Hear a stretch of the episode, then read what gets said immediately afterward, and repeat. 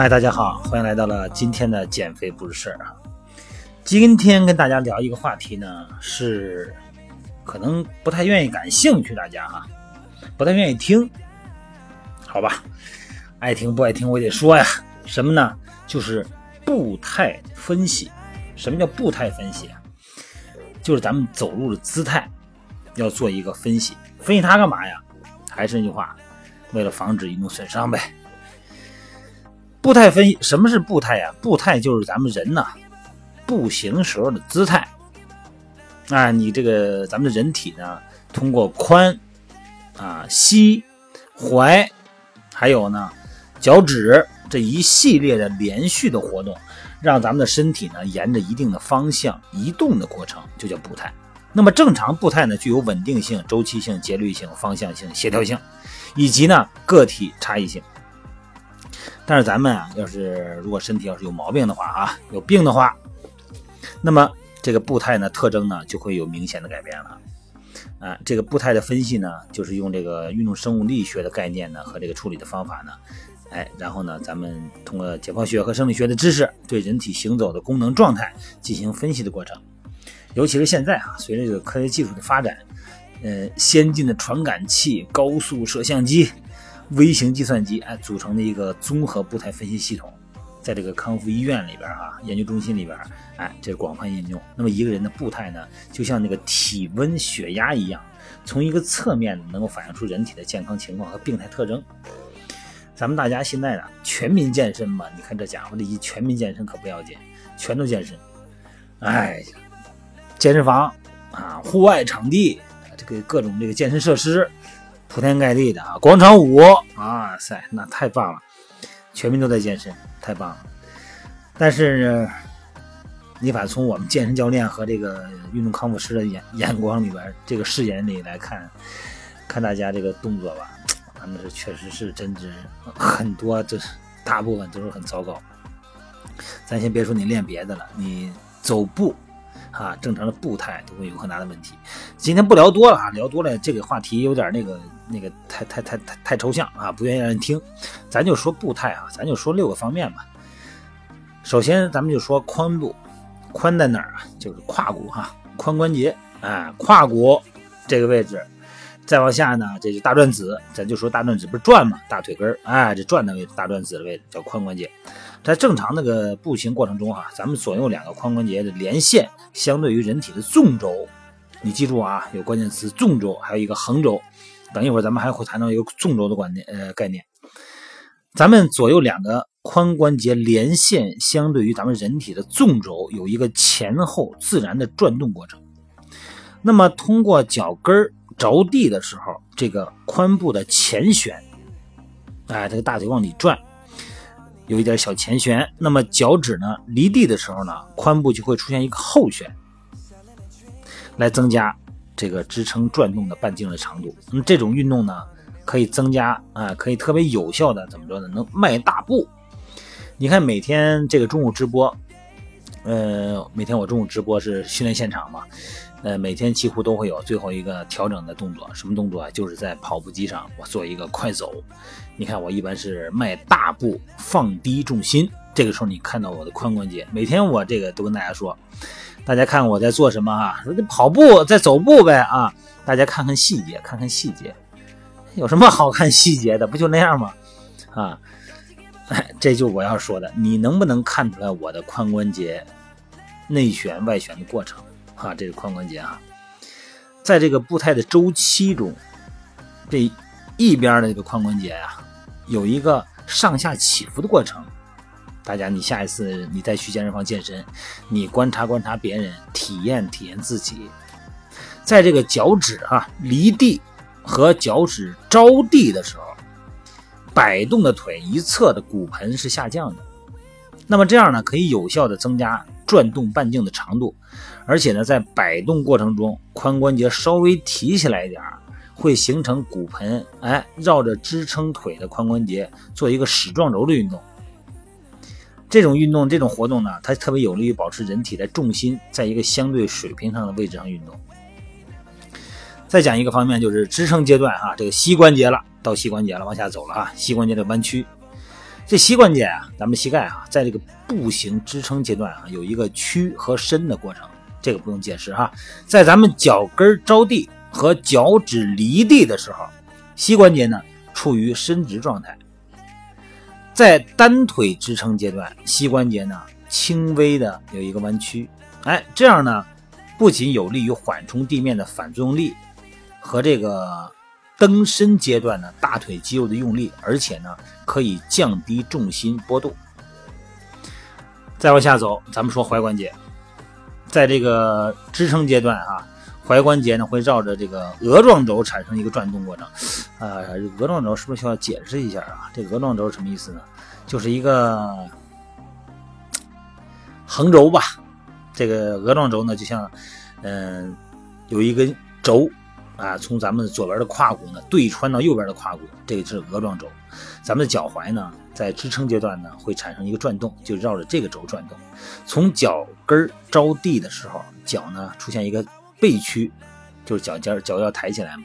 到脚离地的时候呢，会出现一个指屈，指屈呢就是脚尖向下，背屈呢就是脚尖向上啊。这种活动呢用来支撑腿的长度，而且呢能够缓冲啊，缓冲地的阻力，增加。离地时候的蹬地的力量。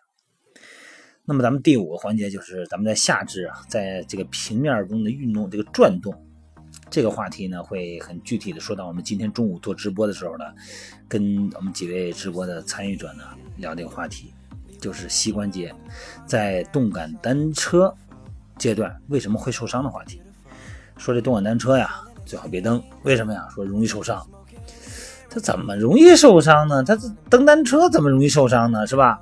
人家骑单车在在户外一骑骑几十公里啊，这也没事儿，怎么就单车四十五分钟就受伤了呢？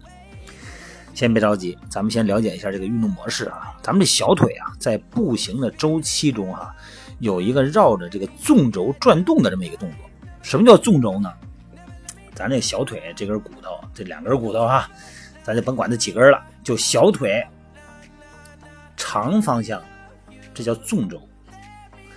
围绕这个纵轴有一个转动，哎，大家能脑脑补一下这个纵轴是什么意思吧？哈，这按小腿的长度方向，这个轴叫纵轴。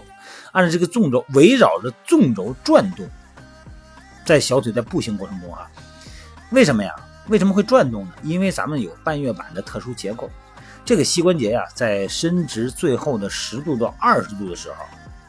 就是咱们这个腿不是一前一后吗？走路的时候，后边这个腿，哎，要伸直的时候，就差十度到二十度这个位置的时候，这个外侧的半月板呢，向后有一个滑动状态，内侧它不动。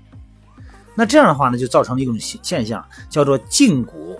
咱们的胫骨啊，小腿有一个胫骨，一个腓骨，这个胫骨就会绕着这个纵轴外旋四到十五度，哎，它会有一个外转。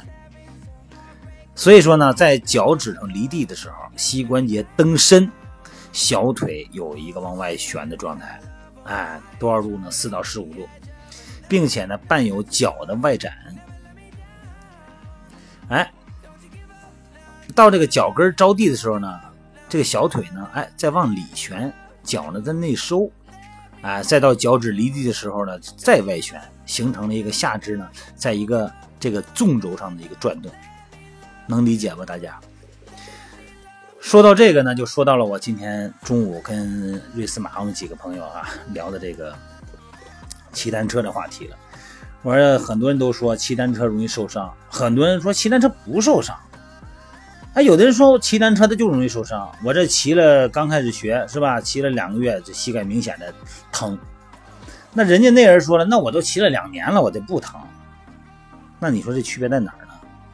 那你说，那你那你这动作不标准，或者那个，那我这动作怎么不标准？教练就这样教的嘛？是吧？上车以后，然后调座位高度，调这个手把的高度，调这个手把和座位之间的距离，是吧？呃，这个，然后那个让我这个坐上去以后，膝关节微屈，啊，这个胳膊肘到哪儿，这个臀部到哪儿，膝盖不完全伸直，蹬的时候呢，膝盖跟脚尖一个方向，啊，膝盖脚尖绝对是一个方向的哈，然后脚呢被牢牢的。固定到这个脚蹬子上，而且有一个带儿一勒，你看多安全，又不会脱水，这脚不会跑啊，也不会掉下去，也不会刮了腿，很安全的，就是这么做的呀。但是经常锻炼的、经常骑单车、有过一段历史人呢，他就不会这么做。他怎么做呢？他就不会把脚勒得很紧。为什么呀？因为他这个控制力很好了，他这感觉很好，他这个本体感受啊建立起来。他不用把这个脚这个鞋带把这个鞋勒得有多紧，他觉得这样不舒服，他就想松快一点。哎，一套就套上，一松就松开，他觉得挺舒服的。这样，哎，他这种蹬的方式，他反而呢，他膝盖就不疼。那为什么他就不疼？蹬两年的不疼，蹬两个月的勒紧了的反而疼呢？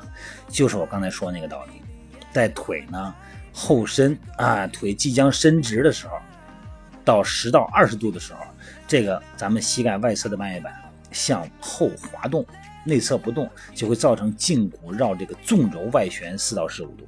那么这个时候，如果你的脚被牢牢的固定到这个鞋套里的时候，不能转动的时候，那你想想看，你的膝盖是不是就出？应该它应该有一个外旋的，你控制它不外旋，那它膝盖呢就会产生一个角度，它会产生一个代偿性的一个一个动作，往外或往里的一个动作。那这个时候呢，时间长了，它就会膝盖损伤。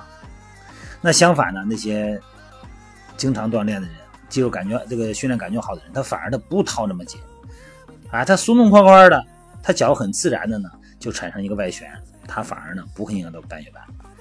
所以说呢，到底是勒紧了好呢，还是勒松一点好呢？这个话题你要问到我，我该怎么回答？勒松一点，勒松一点，你蹬快再出来，再把腿刮伤了。他说说。说我说的，勒紧一点勒紧一点这个外旋的这个转角就没有了，怎么办？哎呀，这个实际上有一个很很简单的办法，就是真正蹬单车的哈，它有它一个单车鞋，有专门的单车鞋，这个单车鞋底下有一个轴，这个轴呢正好能够卡到这个单车的脚蹬子里头。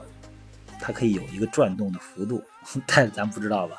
对呀，你普通人家还谁还买双鞋去？因为啊，骑单车还买双单车鞋呀。单车还有单车裤呢，啊，单车的短裤里边加一个内衬，不硌屁股，啊，坐起来很舒服啊。这个大家也可能很多人也不知道吧？是吧？你要是职业的单车教练，他就会有他们自己的衣服、自己的鞋，嗯，甚至于说自己的脚蹬子。他平时呢，这个咱说有一些跑场的教练啊，呃，专业一点的，他就这个包里边啊，他自带着两个脚蹬子，带了个扳子。他到这个健身房上课的时候呢，他把这个那卸下来，把他的换上。他穿这个鞋以后，咔嚓，正好卡那里头。他再到这个健身房上课以后呢，他再把那个要，他一看那个健身房那个脚蹬子不合他那个标准，他就卸下来跟他鞋配套，他就永远不会受伤，就差这么点儿。嗯，咱们这个话题先说到这儿啊，咱们接着说这个膝内收。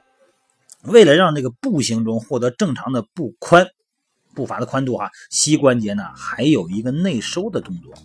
这个膝关节呢在解剖的这个解解剖面上哈，它是一个外翻的，允许步行的时候两足之间有一个狭窄的宽度。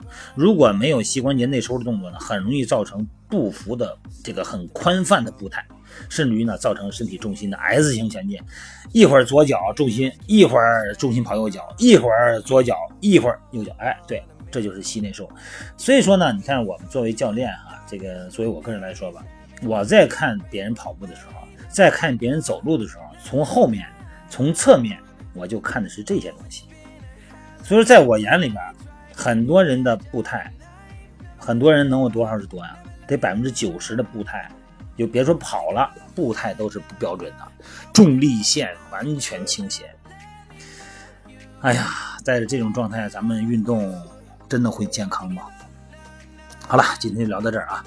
呃，今天具体的这个关于这个这个话题吧，咱们可以晚上在我的美拍直播间啊，每天每今天晚上九点，每天九点啊，今天九点呢，咱们我拿着这个脚踝的模型，拿着膝关节的这个模型。